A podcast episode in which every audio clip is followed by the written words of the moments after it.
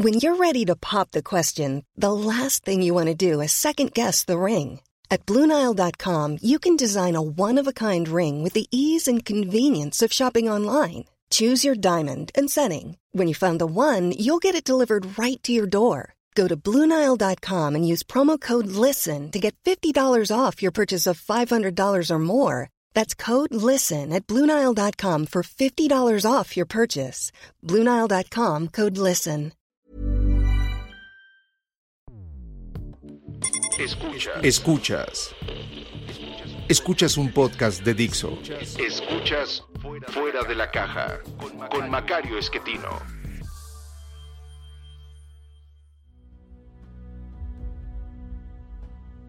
Bienvenidos, esto es Fuera de la Caja. Yo soy Macario Esquetino, le agradezco mucho que me acompañe. Esta es la emisión número 112 de este podcast y por ser una emisión par nos toca hablar de estos temas de largo aliento que ahora eh, pues hay que centrar en la elección estadounidense que bueno parecería un poco de coyuntura pero eh, si usted ha hecho favor de seguirme en otras emisiones comprenderá que también mm, me parece que esta es una buena manera de entender los temas de largo aliento que se reflejan en el corto plazo en este tipo de elecciones, eh, pues que fue una eh, eh, contienda muy cerrada, muy interesante, de la cual me parece podemos aprender una gran cantidad de cosas.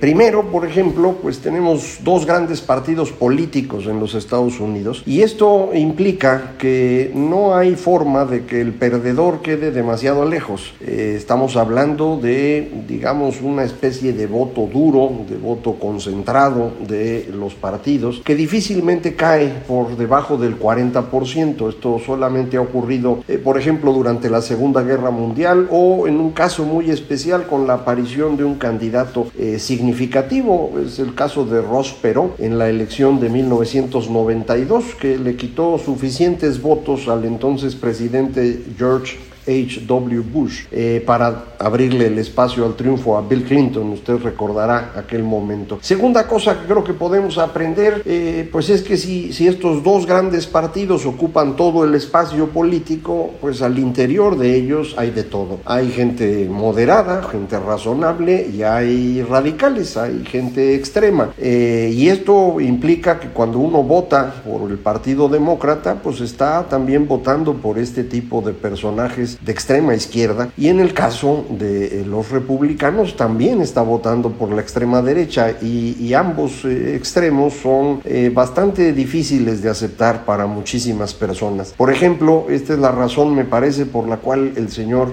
Joe Biden pierde Florida, la pierde en el condado Miami-Dade, que es un condado con una inmensa participación de cubanos que pues no están dispuestos a arriesgar en absoluto que les vaya a pasar en Estados Unidos lo que le pasó en su país de origen, del cual tuvieron que salir huyendo eh, por la dictadura castrista. Y si ven en el Partido Demócrata personalidades como Bernie Sanders o Alexandria Ocasio Cortés, eh, que se han declarado claramente socialistas, bueno, pues eh, no quieren correr el riesgo. Es claro que hay una gran diferencia entre los dos partidos en este momento, y es que mientras Joe Biden es un representante del ala moderada, centrista de los eh, demócratas. El señor Trump es un elemento claramente radical dentro de los republicanos y esto obligaría a ser un poquito menos eh, excesivo en el voto, pero yo le diría, yo entiendo por qué eh, las personas de origen cubano en Florida decidieron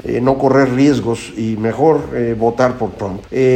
cuarto dato relevante, en Estados Unidos les encanta medir las cosas por raza, esto es algo absurdo, no hay ninguna razón científica para hablar de razas humanas, eh, no se usa ya en ninguna parte del mundo, salvo con ellos. Eh, y entonces, bueno, pues cuando clasifican obligadamente a todos los afroamericanos juntos y a todos los latinos juntos, pues luego se sorprenden de que la votación es muy distinta de lo que ellos se imaginaban. Y de hecho, lo que va a ocurrir en esta ocasión es que el señor Trump incrementa su votación entre eh, afroamericanos, entre latinos y entre mujeres, grupos a los que que uno pensaría que el señor Trump debería causarles problemas y que deberían votar por alguien distinto. Pues no fue así. hay un incremento en votos. Notoriamente el voto mayoritario de afroamericanos, latinos y mujeres fue para Biden, pero hay un incremento en el voto por Trump comparado con la elección anterior, la que tuvo en 2016. Eh, si, si vemos comparando estas dos elecciones, un fenómeno interesante es que las dos se han decidido prácticamente hablando en dos estados, en, Michigan y en Wisconsin. Eh, estos estados los perdió Hillary Clinton, a pesar de que ellos estaban seguros que era un voto demócrata garantizado, y tal vez por esa razón no los atendieron lo suficiente y acabaron perdiendo eh, ambos estados, y ahí se perdió la elección de 2016. en esta ocasión, ambos estados parecen haber sido recuperados por el señor Biden y con esto más o menos queda claro que triunfó. Y aclaro en este momento que estoy grabando este, este podcast, esta emisión, eh, el miércoles por la tarde. Todavía no han salido los datos definitivos de varios estados. Eh, Michigan y Wisconsin ya fueron eh,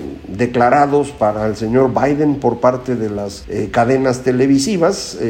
Arizona lo fue también precisamente por Fox News, algo que al señor Trump le debe haber molestado muchísimo, pero no tenemos todavía todo el conteo de forma eh, que las cosas podrían cambiar. Eh, en este momento mm, la probabilidad de que gane el señor eh, Biden es ya muy elevada, no parece probable que Trump, por ejemplo, pueda ganar Nevada que sería eh, el, estado que ya prácticamente daría los 270 votos electorales a Biden. Eh, Pennsylvania, que se va a contar hasta el próximo viernes, eh, se va a terminar de contar para entonces, le puede dar un margen adicional en el triunfo, pero ya no es necesario, puesto que, insisto, se está llevando Michigan, Wisconsin, Arizona y todo indica Nevada.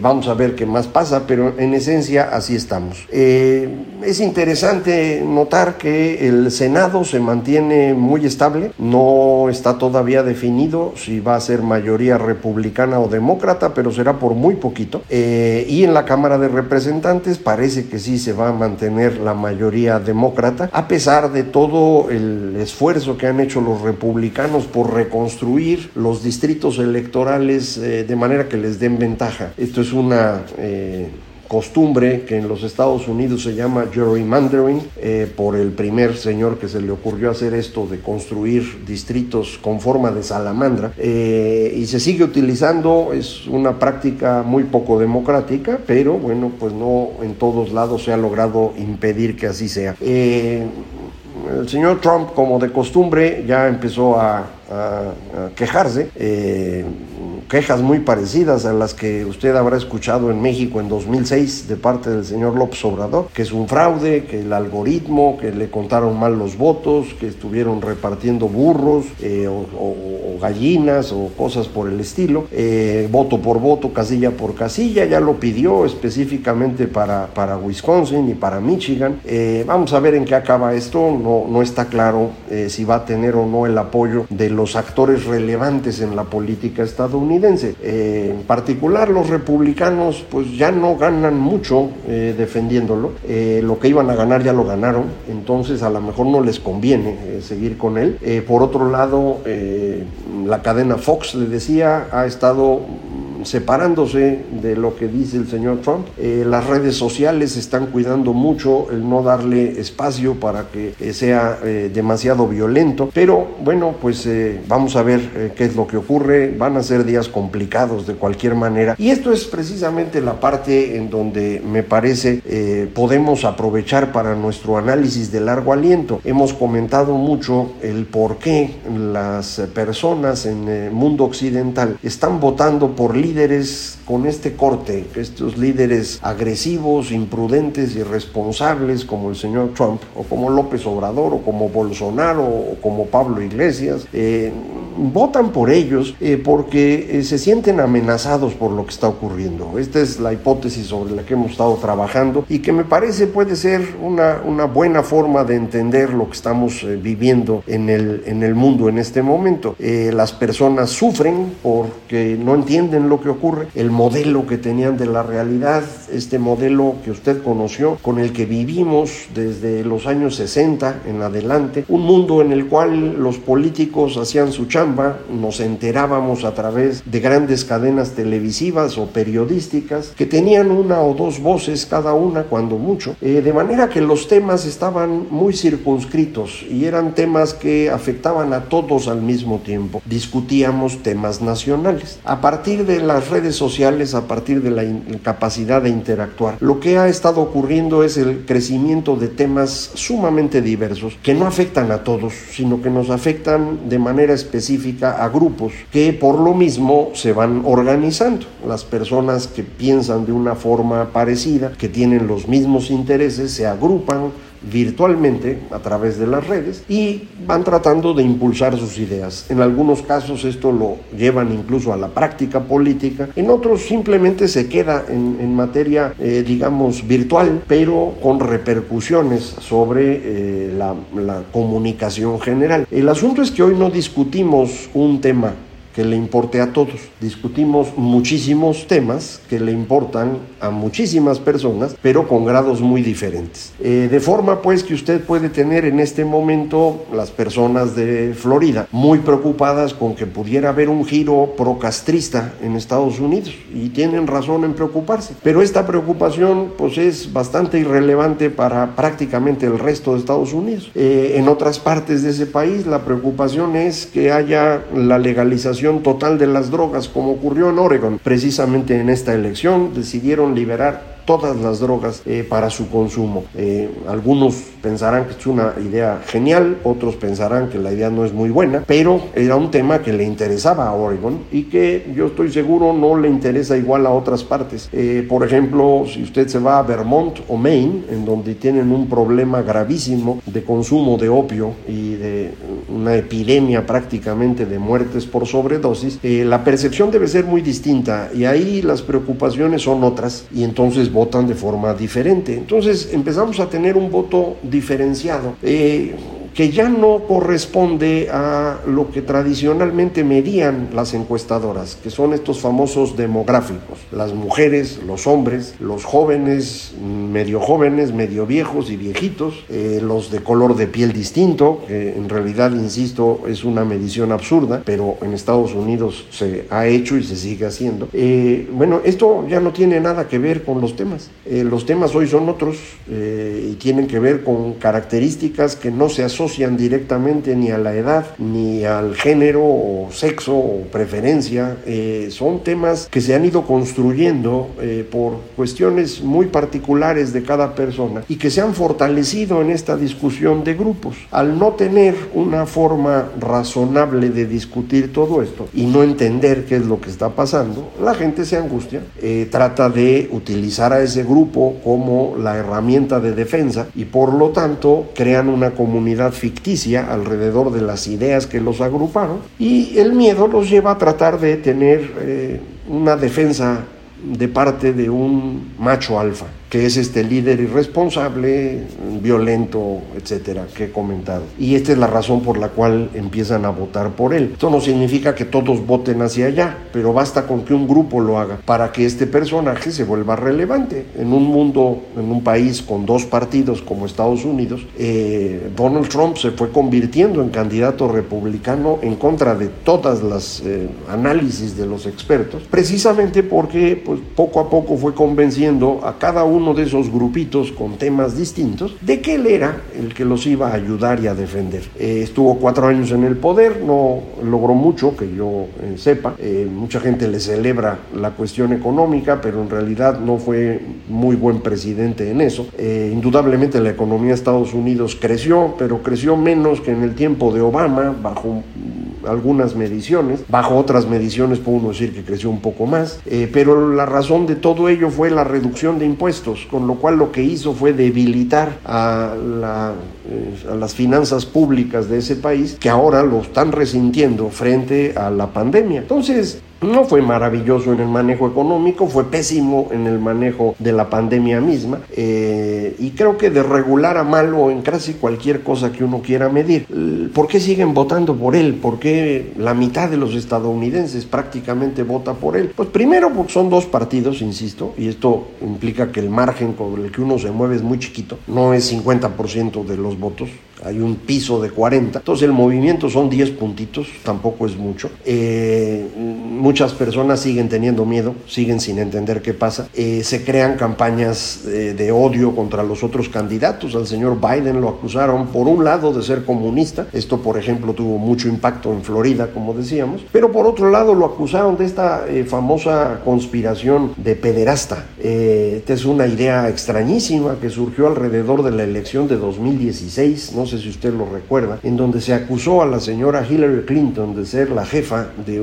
Eh, un grupo de pederastas que eh, eh, robaban niños para sus cosas y luego se los comían y los tenían guardados en una pizzería en la ciudad de Washington. Eh, si a usted le suena absurdo, es que es absurdo, pero así lo, lo crearon esta idea. E incluso hubo alguien que fue a la dichosa pizzería armado para sacar a los niños que estaban ahí encarcelados a punto de ser comidos según él pensaba. Evidentemente esto no existía. Bueno, esta idea fue recuperada por un eh, individuo eh, anónimo, de estos que les encantan ahora en las redes. Eh, QAnon se llama. Eh, es un personaje mm, ficticio que eh, ha estado promoviendo estas ideas absurdas y ha tenido mucho éxito ah, al extremo de que pues el señor Donald Trump los respalda. Es uno más de los grupos supremacistas que, ha estado respaldando el señor Trump y, convence a, a, un cierto número de personas, ¿no? a lo mejor no a todos, pero no necesita a todos. Es otra vez, si el margen es chiquito, pues hay que conseguir unos pocos votos por aquí y otros pocos votos por allá y con eso es más que suficiente. Entonces, eh,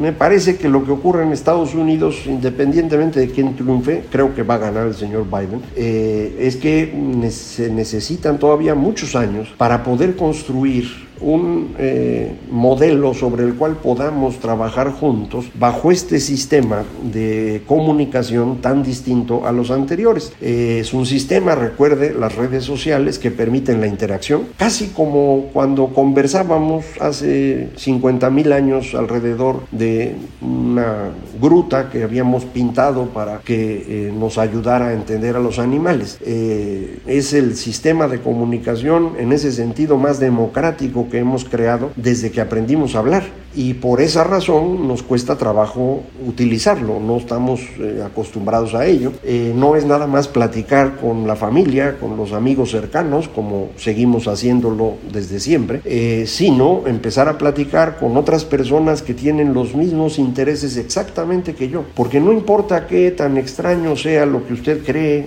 lo que a usted le gusta, lo que usted quisiera hacer, va a encontrar a alguien más en el mundo que también lo quiere. Si podemos conectar a través de este sistema 4, 5, 6 mil millones de seres humanos, sin duda va a encontrar usted decenas de personas con sus mismos intereses, por más extraños que le puedan parecer a su familia, al pueblo donde vive, a las personas con quienes trabaja, si todo el mundo a usted lo ve como un personaje extraño, no se preocupe, hay otros iguales que usted y este sistema nos permite encontrarlos. El asunto es que cuando nos vamos encontrando con estos grupitos que piensan como nosotros, pues nos aislamos de todo lo demás. Y al construir estas islas impedimos el funcionamiento de la política como la conocemos. Y este es el problema que tenemos hoy. Los sistemas políticos que hemos construido no estaban pensados para esta forma de comunicación ni para la organización en islas que ha llevado como resultado. Entonces por eso nos cuesta trabajo y por eso esto va a continuar un rato.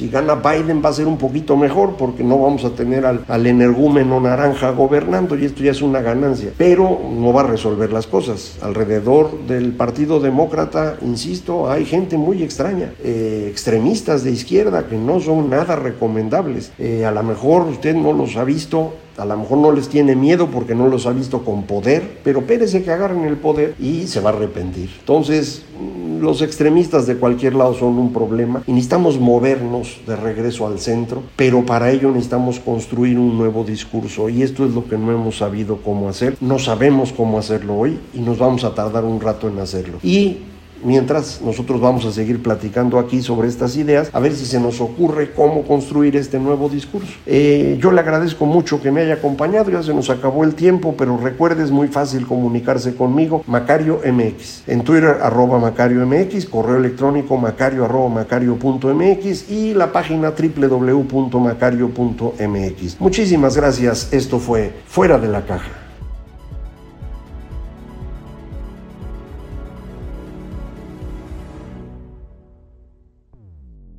Dixo presentó Fuera de la caja con Macario Esquetino. La producción de este podcast corrió a cargo de Verónica Hernández. Coordinación de producción, Verónica Hernández. Dirección General, Dani Sadia.